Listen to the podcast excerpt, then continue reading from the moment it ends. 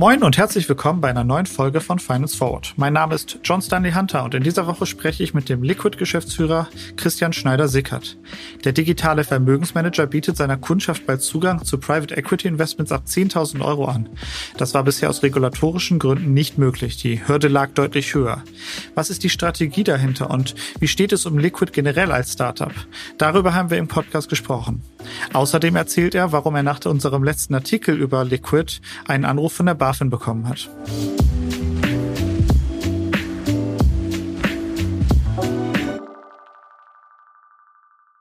Moin Christian, herzlich willkommen zurück beim Finance Forward Podcast. Ja, danke für die Einladung.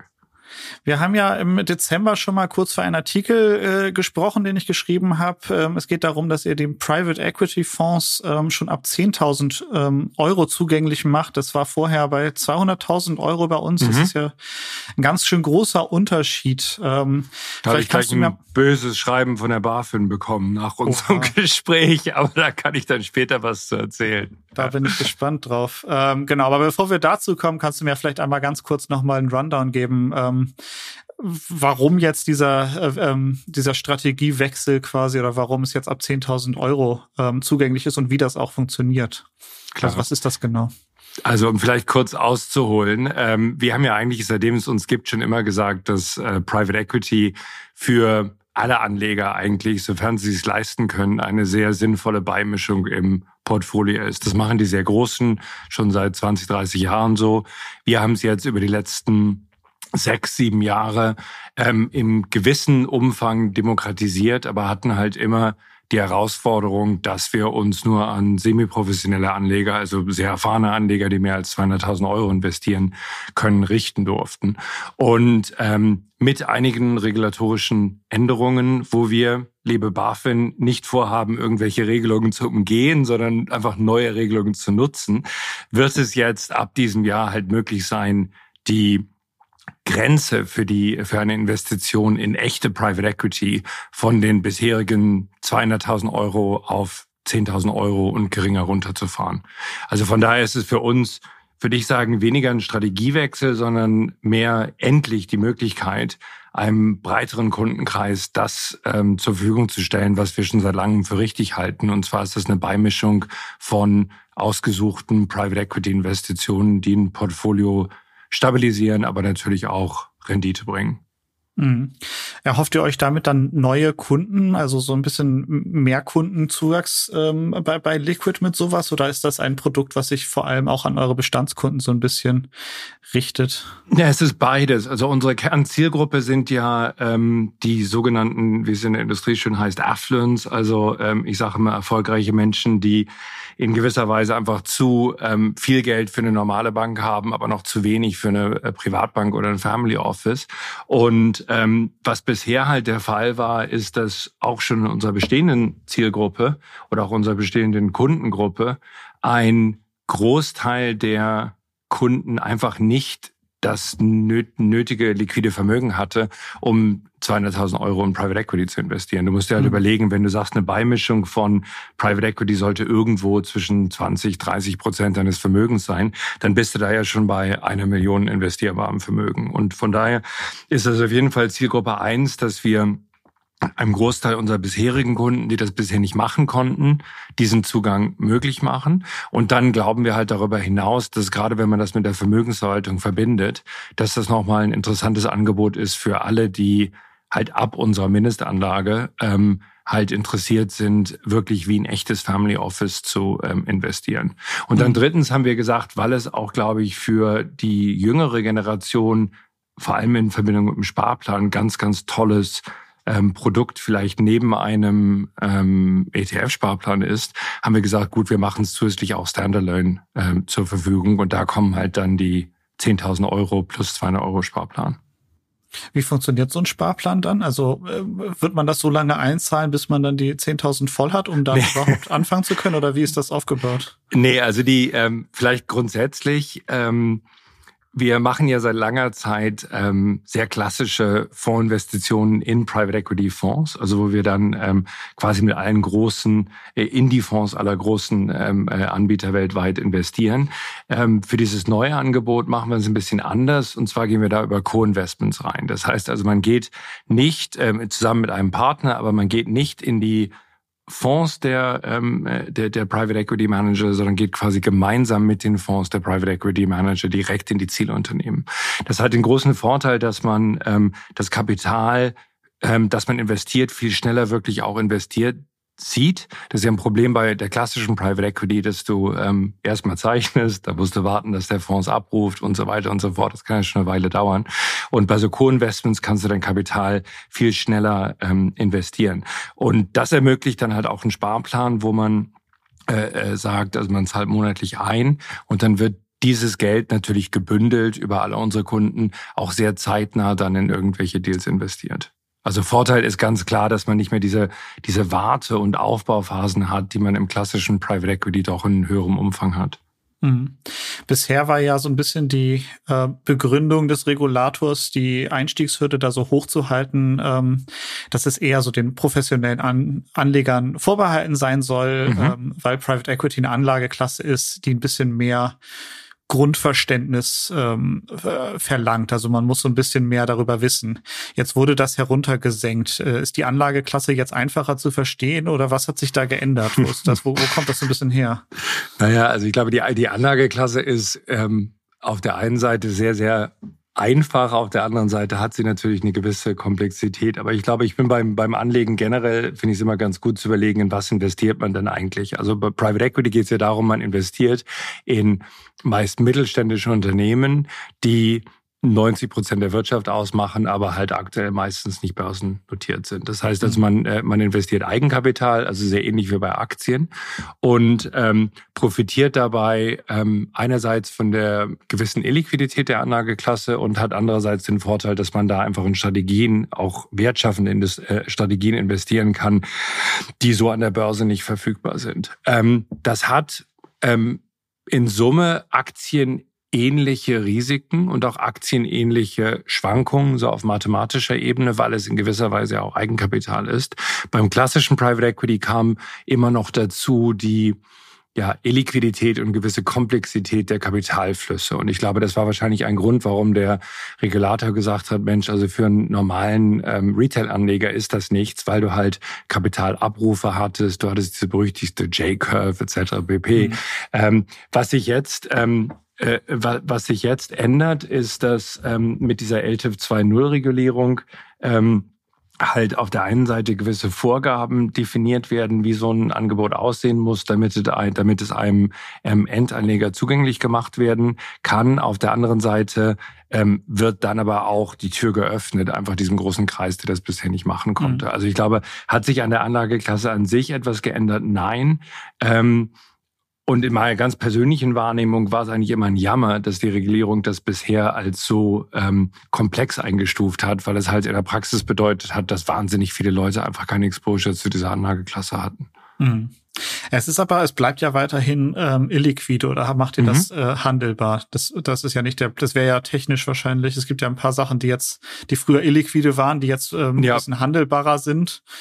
Ähm, ja, es ist ein Mittelding. Also ist ja nicht ja. unbedingt was davon. Ich, also ich glaube, wenn du es wenn du es ganz handelbar machst, dann ähm, dann ähm, verlierst du natürlich auch eine der einige der inhärenten Vorteile der Anlageklasse, weil in gewisser Weise ist ja dieser lange Atem, den Private Equity haben kann, auch ein Erfolgsfaktor.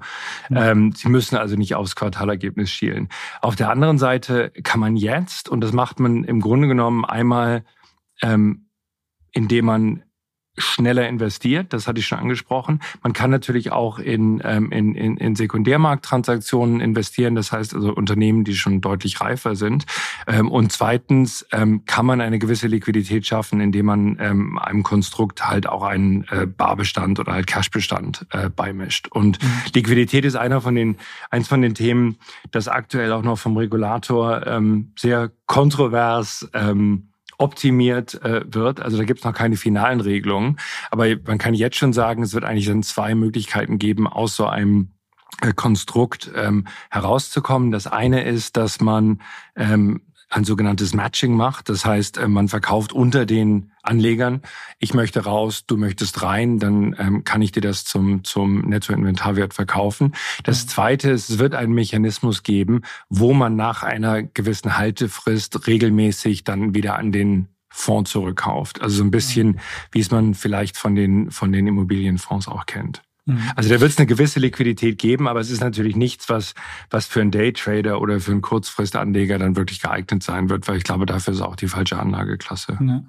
Die Frage ist ja auch so ein bisschen, wie viele Leute, die bisher nicht in Private Equity investieren konnten, können es dadurch jetzt. Also ich rechne mal ganz kurz ein bisschen äh, salopp vor, äh, wenn ich jetzt 10.000 Euro, das ist die, mhm. der, die, das Mindestinvest äh, nehme, das darf, sollte ungefähr, sagen wir mal, vielleicht 20 Prozent mhm. ähm, wie du schon gesagt hast, ähm, deines Gesamtportfolios an äh, investierbarem Kapital ausmachen. Das heißt, wir rechnen mit Leuten, die ungefähr 50.000 Euro mhm. ähm, investieren. Diese 10.000 Euro sind aber dann ja auch über die Jahre, die der Fonds läuft, ähm, erstmal nicht mehr antastbar.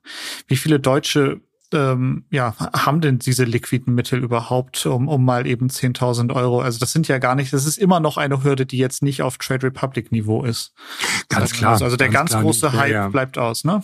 Ja, auf jeden Fall. Und, und ähm, du, ich meine, es gibt natürlich zig Anlagemöglichkeiten, die für den einen, aber nicht für den anderen ähm, äh, geeignet sind. Ich meine, Immobilie kann sich auch nicht jeder kaufen, leider. Ähm, also von daher ähm, ist es, ähm, ist, ist, um ganz kurz einzuspringen, also die 10.000 sind ja in dem Sinne nicht für irgendeine Laufzeit gebunden, sondern du hast halt immer einen gewissen Vorlauf, um die wieder zurückzubekommen. Aber dennoch ist ganz klar, du musst ein gewisses Grundvermögen haben, damit du dir ähm, so ein Investment leisten kannst. Und ähm, das ist so, wie es ist. Ich meine, wir sind ja auch als, als Unternehmen eigentlich eher äh, auf, auf, den, auf den höheren ähm, Markt äh, fokussiert und wir wollen demokratisieren, aber wir wollen auch ganz klar sagen, wir haben eine gewisse Zielgruppe, die wir auch treu bleiben sollten. Mhm. Wobei du, glaube ich, überrascht wirst, also wenn du ins, ähm, ins ähm, 50.000 Euro ähm, Fahrwasser kommst, das, das sind Millionen, aber Millionen Leute in Deutschland. Also das ist nicht der, das ist nicht der klassische Massenmarkt, aber mhm. es ist ähm, äh, gerade was das investierbare Vermögen angeht, also der absolute Großteil des, des investierbaren Vermögens im Lande. Mhm. Also es ist schon ein großer Markt. Ja.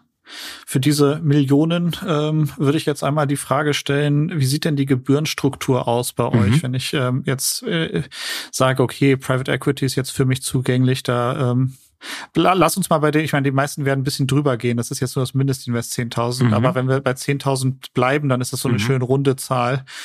Ähm, was muss ich da an Gebühren ungefähr rechnen, was ich da das zahle? Ist und an genau Stellen? einer von den Punkten, über die ich aktuell noch nicht reden darf, weil wir die Zulassung noch nicht haben. Aber lass, lass es mir trotzdem mal grob erklären. Also du hast, ähm, du hast ähm, anders als im klassischen Private Equity Fund of Fund hast du, und das ist erstmal sehr positiv, hast du keine Gebühren vom eigentlichen Fondsmanager, das heißt von den KKRs, Sinvins etc. der Welt, weil du halt nicht in deren Fonds investierst, sondern neben deren Fonds.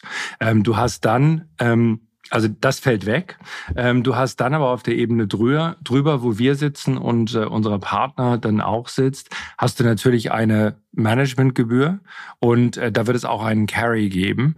Die wird sich aber, würde ich sagen, ähm, können wir gerne dann, wenn es spruchreif wird, nochmal drüber sprechen, die wird sich, ähm, würde ich sagen, so auf aktivem Fondsniveau bewegen. Also nicht auf ETF-Niveau, aktivem Fondsniveau, aber halt ohne die Nasties, also ohne die mhm. Ausgabeaufschläge etc. pp. Und das ist eigentlich für Private Equity dann auch ein wirklich attraktives Angebot. Mhm.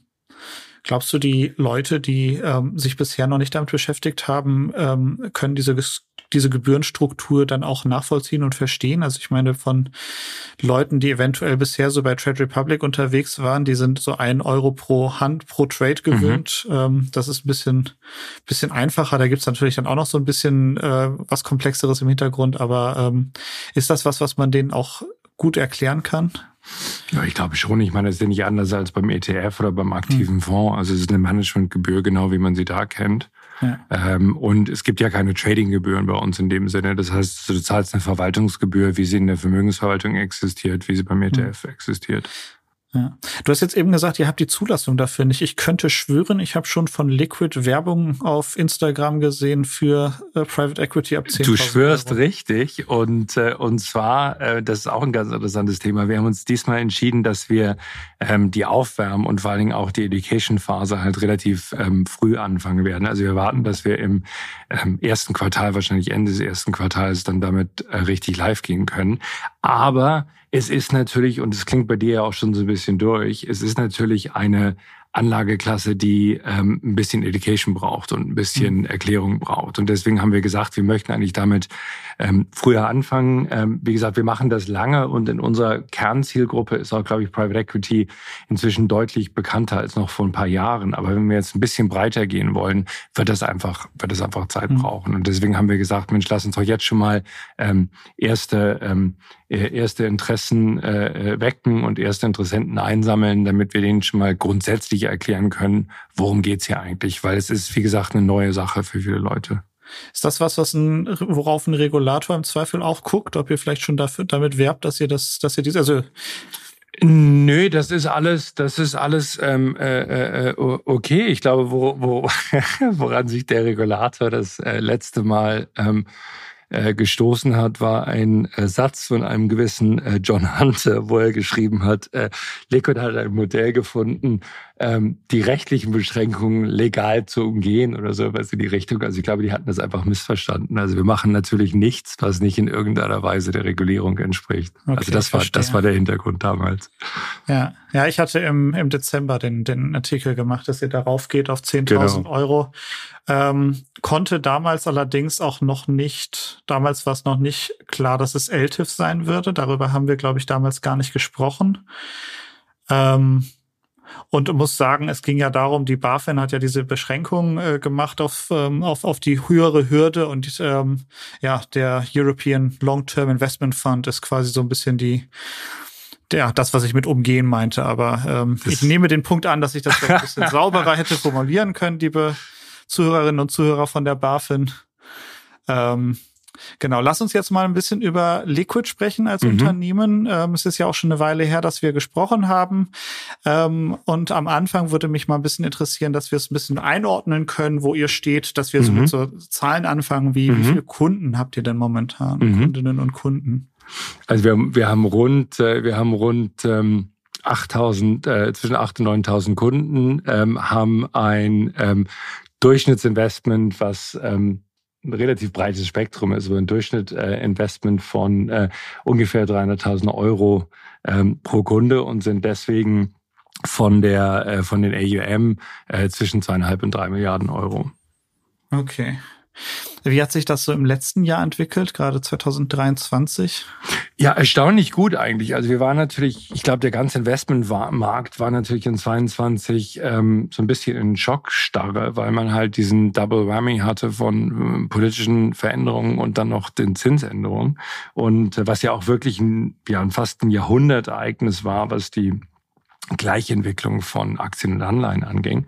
Und ähm, wir haben also dann ähm, in Reaktion darauf einerseits in 23 natürlich unsere Marketingausgaben runtergefahren, weil man muss ja auch als ähm, junge Unternehmen immer darauf achten, dass man die äh, Kohle zusammenhält, haben aber trotzdem ähm, äh, Wachstum ähm, auf der auf der Asset-Seite year in year von zwischen 20 und 30 Prozent gesehen. Also damit bin ich eigentlich ganz happy ähm, unter den Umständen und ähm, haben vor allen Dingen aber auch gesehen, dass unsere Bestandskunden, für die natürlich jetzt auch die Kapitalmarktentwicklung in den letzten ein zwei Jahren nicht immer eine einfacher war, ähm, und sehr treu geblieben sind. Und wir hatten da also Retention Rates von 97 äh, Prozent plus.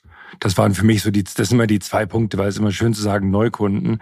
Aber wir sind ja auch im Relationship-Geschäft. Das heißt, wichtig ist ja auch zu sehen, kann man Kunden, die man einmal ähm, überzeugt hat, zu einem zu kommen, kann man sie halten und kann man sie vor allen Dingen auch weiterentwickeln. Mhm.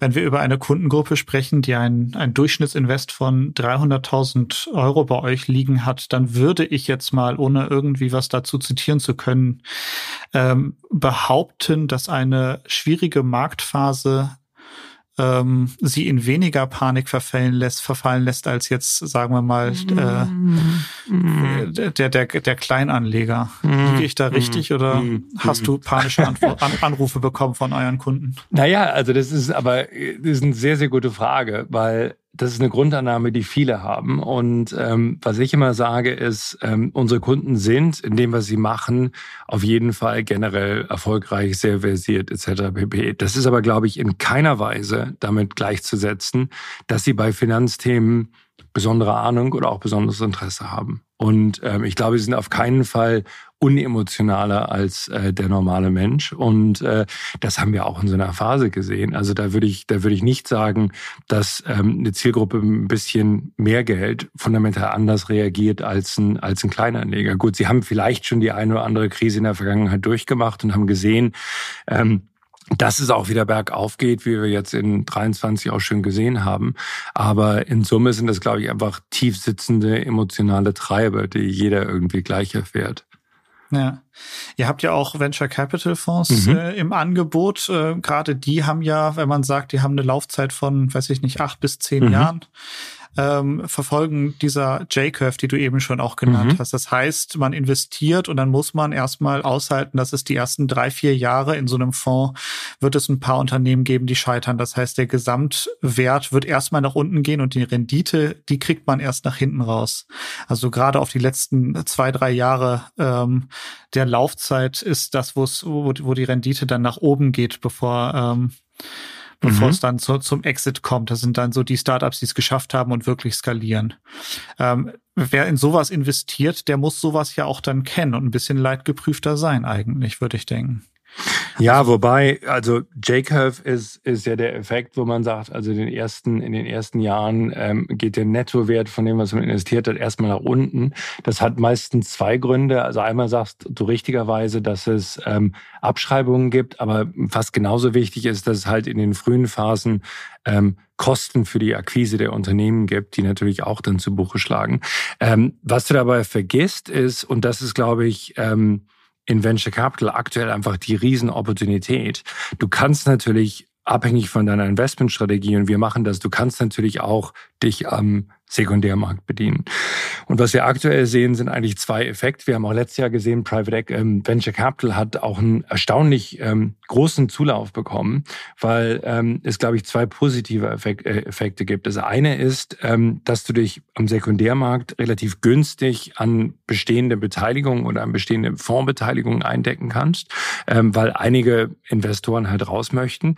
Das zweite ist, dass ähm, in dieser Phase natürlich nicht nur die Bewertung der Unternehmen ähm, runtergehen, sondern auch der Auslegeeffekt, dass im Grunde genommen wirklich nur sehr, sehr starke Konzepte finanziert werden, ähm, langfristig eigentlich immer ein positives ähm, äh, positiver Effekt gewesen ist. Das heißt, also wir würden jetzt fast sagen, die Tatsache, dass Leute wie ihr über Schwierigkeiten in der Venture-Szene schreibt, ist eigentlich ein Indikator für einen Anleger mit dem entsprechenden Anlagehorizont zu sagen, Mensch, jetzt ist wirklich eine gute Zeit, in diesem Segment zu investieren. Mach's bitte nicht, wenn alle über ähm, jeden zweiten Tag ein neues Unicorn etc. pp schreiben, sondern mach's eher kontrazyklisch mhm. äh, in Zeiten wie jetzt.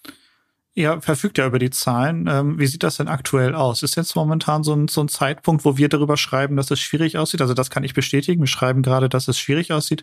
Aber ist das so, dass eure Kunden sich dann auch kontrazyklisch verhalten und jetzt gerade so ein bisschen mehr Zulauf gibt in den Asset? Also wir hatten, wir hatten letztes Jahr, ähm, da war ich auch selber ähm, ein bisschen überrascht und beeindruckt auch von unseren Kunden. Wir hatten letztes Jahr ein exzeptionell gutes Jahr, gerade in Private Equity und in Venture Capital. Und ähm, ich muss sagen, also Private Equity ähm, ist ja auch eine ähnliche Dynamik, dass in schwierigen Phasen die besten Fonds aufgelegt werden. Bei Venture war ich ehrlicherweise überrascht. Also ich habe selber persönlich privat auch gemacht, aber ich war überrascht, dass die Leute dieses Argument auch so verstanden haben, dass schwierige Zeiten eine gute Zeit sind zu investieren. Ähm, und, und von daher, wir haben jetzt dieses, diesen, dieses Frühjahr, das ähm, finale Closing von ähm, unserem zweiten äh, Venture-Fonds, der ist auch deutlich überzeichnet. Und äh, wir investieren da halt wie immer sehr diversifiziert in eigentlich die Top-Manager. Was in Venture, glaube ich, noch wichtiger ist als in Private Equity ist, weil der Erfolg halt historisch sehr fokussiert ist auf eine doch erstaunlich kleine Anzahl an Venture Managern. Und ähm, was die halt gezeigt haben, ist, dass sie auch in Phasen wie jetzt dann mit dem Portfolio arbeiten können, ähm, wissen, in welche neuen Deals sie investieren und in welche nicht. Und von daher bin ich bei der Anlageklasse eigentlich ähm, sehr optimistisch und entspannt. Aber man braucht natürlich, ähm, wenn man Finance Forward und andere Medien liest, man braucht natürlich ein bisschen harte Nerven oder starke Nerven ab und zu. Mhm. Ja, wie, wie ist das denn ähm, bei, bei euch? Ihr habt ja, wie gesagt, verschiedene Assets. Ähm, wie ist die Verteilung der verschiedenen Assets bei Liquid? Also wie, welche Assetklasse macht von euren Assets under Management wie viel ungefähr aus? Na, wir sind, ähm, ich meine, wir sind primär, ähm, wir sind primär natürlich ein ähm, Vermögensverwalter äh, und ähm, wir haben, das hatte ich dir, glaube ich, auch schon beim letzten Mal geteilt. Also wir haben über äh, Private Equity und Venture Capital die beiden ähm, Anlageklassen ähm, Stand heute zwischen 800 und 900 Millionen Euro investiert und der Rest ist mhm. halt im, im Wealth Management. Und das ist, das sind zwar jetzt vielleicht ähm, makro gesehen nicht riesige Zahlen, aber das ist für allein Deutschland, ähm, ist das erstaunlich, wenn man sich das Gesamtvolumen von Private Equity ähm, äh, Endanleger-Investments noch vor ein paar Jahren anschaut. Also ich glaube, diese Demokratisierung passiert. Sie passiert halt, wie gesagt, bisher im relativ kleinen Kreis und wird hoffentlich dann dieses Jahr noch, noch weiter demokratisieren. Ja, wie ist die Entwicklung? Also das wird ja sich 2021, 2022 noch mal ein bisschen schneller vielleicht entwickelt haben. Vielleicht war 2023 ein langsameres Jahr. Mhm. Ähm, und, und jetzt beginnt gerade 2024. Also wie schaust du es auf die Entwicklung der ganzen ähm, Verteilung? Der Verteilung zwischen den Anlageklassen? Mhm, also so wie viel Raum oder wie viel schneller wächst ähm, VC und Private Equity? Naja, also ich glaube, ähm, ich, ich, glaube, dieses Jahr ist für mich halt die große Frage, ähm, schafft man es gerade bei Private Equity ähm, erfolgreich diesen nächsten Schritt in Richtung Demokratisierung zu nehmen. Und ähm, ich kann dir da leider noch keine Antworten geben. Also ich sehe, dass der, dass der Zulauf in, an Interessenten extrem hoch ist, den wir aktuell bekommen. Ähm, mhm. ob die dann letztendlich investieren, werden wir sehen. Ähm, ich glaube, es wird ähm, wahrscheinlich in diesem Jahr kein absolutes Massenmarktprodukt werden, aber ich würde doch schon hoffen, dass es nochmal ein deutlich ähm, größeren Kreis an Investoren anzieht und äh, in dem Zusammenhang dann auch die Volumina nach oben gehen. Ja. Habt ihr da so Zahlen, auf die ihr schaut, wo ihr am Ende des Jahres stehen wollt? Ziele, die ihr ja, euch selbst halt, gesteckt ist, habt? Muss ich sagen, ist, ist ähm, mit so das Schwierigste, weil du halt von wirklich etwas vollkommen Neuen äh, redest. Ja, also wir haben äh, natürlich interne Ziele, aber ich glaube, das ist fast nicht seriös jetzt zu sagen, ich erwarte das, weil mhm. ähm, man muss ganz klar sagen, die erste Iteration ähm, des LTIFs war ein Rohrkrepierer. Ich meine, das hat ja wirklich mhm. nicht gut funktioniert. Ähm, jetzt hängt sicher noch einiges davon ab, ähm, wo sich die EU und die verschiedenen Gremien jetzt auch bei der Liquidität ähm, einigen. Dann wird ganz bestimmt jetzt ähm, auch salopp gesagt einiger Schrotter auf den Markt kommen, was äh, in LTIF-Mantel ähm, äh, vorkommen wird. Und von daher muss man einfach sehen, wie, wie wird sich dieses, wie wird sich dieses, dieses neue Marktsegment ähm, etablieren. Und ich würde einfach jedem raten, schau immer darauf, wie beim Anlegen generell, schau einfach immer im ersten Schritt darauf, in was investierst du eigentlich. Also ich glaube, mhm. alles andere, was dazwischen ist, ähm, ist natürlich wichtig, weil es auch Kosten treibt. Aber nie vergessen, ähm, möchte ich in wirtschaftende Strategien im Mittelstand investieren? Wenn ja, ist Private Equity das Richtige für mich? Wenn nicht, hilft da kein wie auch immer gestreckter Mantel. Hm. Du sagst jetzt gerade, da wird auch noch einiges an Schrott auf den Markt kommen. Wie würde man sowas dann erkennen? Also wir, wir kennen naja. das jetzt alle nicht und wollen uns dann damit auseinandersetzen. Woran erkenne ich, wo, wo wie, wie unterscheide ich äh, die? Ja, also ich würde auf jeden Fall, also ich glaube, da werden viele Sachen ähnlich benannt. Ich meine, das kennen wir in der Finanzindustrie generell. Ähm, äh, äh, irgendeine Kategorie wird auf verschiedenste Weise, manchmal besser, manchmal schlechter belegt. Ähm, also ich glaube, man sollte auf jeden Fall ähm, darauf ähm, schauen, wie gesagt, erstens, in was investiert man? Zweitens, mit wem investiert man? Sind das Leute, die das das erste Mal machen oder machen die das schon ähm, seit, seit x Jahren? Ähm, das dritte ist, äh, was ist die Gebührenstruktur? Ähm, Nicht nur absolut, von, äh, sondern vor allen Dingen auch relativ zur Rendite. Ähm, weil letztendlich zählt natürlich die Netto-Rendite. Und klar, ich habe schon gesagt, Private Equity ist als Anlageklasse, was die Gebühren angeht, teurer als zum Beispiel Aktien. Aber wenn dir dann ähm, netto nach allen Kosten 12 Prozent ähm, pro Jahr da übrig bleiben, dann ist ja trotzdem eine vernünftige Rechnung. Aber ich würde sagen, das sind die drei Sachen. Also in was investiert man, in wem investiert man, ähm, welche Historie hat der und, und was ist die Kostenstruktur? Ich glaube, das sind die ganz wichtigen Aspekte. Ja. Jetzt ist Venture Capital nicht nur die äh, ein, ein Produkt von euch, ein Fonds, zu dem ihr den Zugang mhm. schafft, sondern auch die Art und Weise, wie sich Liquid als Unternehmen ähm, mhm. finanziert. Mhm. Die letzte Finanzierungsrunde, wenn ich richtig gesehen habe, war im Sommer 2021. Das ist ja schon ein ähm, eine längere Zeit her. Wie seid ihr momentan ähm, kapitalmäßig aufgestellt? Ja, als Unternehmer sagst du natürlich immer zu wenig, weil man mehr machen will. Aber nein, das, das, das Schöne ist, wir sind, ähm, wir sind jetzt auf den, auf die nächsten ein, zwei Jahre sind wir, sind wir durchfinanziert. Ähm, was ich denke, der Venture-Markt ist dabei, sich jetzt wieder zu drehen, aber was natürlich gerade so in den Tiefen äh, des letzten Jahres ein ziemlich beruhigendes Gefühl war, weil ähm, da wurden ja auch teilweise sehr, sehr gute Geschäftsmodelle einfach dann nicht mehr ähm, weiterfinanziert. Also wir sind, wir sind durchfinanziert, wir haben auch Shareholder, die, denke ich, bereit sind, da ähm, wenn notwendig, in Zukunft nochmal in die, in die Tasche äh, zu greifen. Aber wir sind ja vor allen Dingen auch als ähm, Geschäftsmodell inhärent profitabel. Wir sind als Unternehmen noch nicht profitabel, aber wir haben von Anfang an eigentlich immer gesagt, also bei uns muss jeder Kunde ähm, sich in äh, äh sich alleinstehend über Zeit rechnen und natürlich hast du dann das ähm, Skalenproblem, Problem, dass du in den ersten Jahren mehr Kosten mit rum schleppst, äh, äh, als du decken kannst. Aber wir kommen sukzessive jetzt an den Punkt, also ich denke, wir werden schon dieses Jahr an den Punkt kommen, wo wir ohne die ähm, Marketingausgaben und äh, für Neukunden und dann nächstes Jahr würde ich erwarten, gegen Ende nächsten Jahres, dass wir auch an den Punkt kommen, dass wir als Unternehmen dann, dann break-even sind. Und dann muss man halt entscheiden, ähm, ist das Investment für schnelleres Wachstum, für neue Märkte, für neue Produkte etc. notwendig. Ja. Ja, also ich meine, Liquid ist auch ein Startup und Startups ähm, haben finden in der Regel irgendeinen Exit, wenn es gut läuft. Wenn du jetzt schon ähm, davon sprichst, dass ihr in die Profitabilitätszone kommt nächstes Jahr als Unternehmen, dann ist das ja etwas, was auch im Raum steht. Ähm, was was wären denn so die möglichen Exit-Szenarien für ein Liquid? Ach, du, immer schwer zu sagen. Ich muss ehrlich gesagt sagen, natürlich ähm, ist das ein Thema, was du sagst, richtig immer so ein bisschen mitschwebt. Aber also ich bin als Unternehmer ähm, wirklich nicht Exit getrieben. Ich will einfach was Cooles bauen und was bauen, was irgendwie dann auch äh, langfristig erhalten bleibt. Ähm, ich denke, für ein Unternehmen äh, wie unseres ist dann natürlich ein, ein Trade Sale, also eine, äh, ein Exit an irgendjemand in der Industrie immer das naheliegendste. Ähm, es gibt aber auch andere Szenarien. Ja, wir haben mal bei Finance Forward das Gerücht gehört, dass euer Investor LGT aus Liechtenstein Liquid übernehmen wollte, um äh, da, darüber dann auch wieder in den deutschen Markt einzusteigen. Ähm, das hat ja offenbar, entweder stimmt es nicht oder es hat nicht geklappt. Passiert ist es auf jeden Fall nicht. Ähm, aber welchen Einfluss hat denn ein LGT auf, äh, auf Liquid? Die sind ja ein ziemlich großer Investor bei euch. Ja, die sind einer von unseren beiden großen Investoren und sind vor allen Dingen auch ein, auch ein Partner. Also das Gerücht hatte ich persönlich noch nicht gehört, aber ich bin doch nicht so gut mhm. verdrahtet, nicht so gut verdrahtet wie ihr. Äh, also die RGT ist bei uns einmal natürlich Finanzinvestor, ähm, halten äh, etwas unter 30 Prozent und ähm, zweitens arbeiten wir mit ihr, mit ihnen auch ähm, in unserem Wealth Management eng zusammen, weil die einfach eine tolle Historie und, und ein tolles Team da haben. Aber ich muss sagen, so im, im Alltag werden sie von uns behandelt behandelt, ähm, primär wie, wie, wie jeder andere Investor. Mhm. Aber vom Format wäre das ein, ein logischer Käufer vielleicht.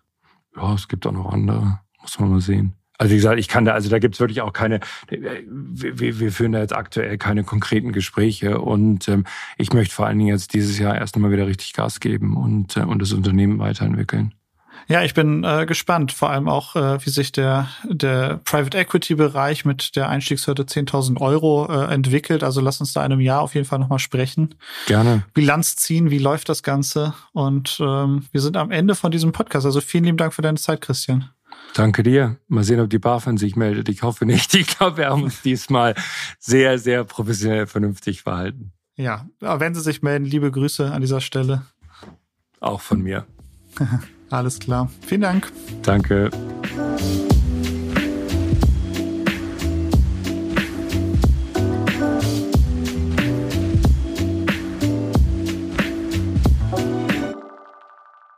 Dieser Podcast wird produziert von Podstars bei bei OMR.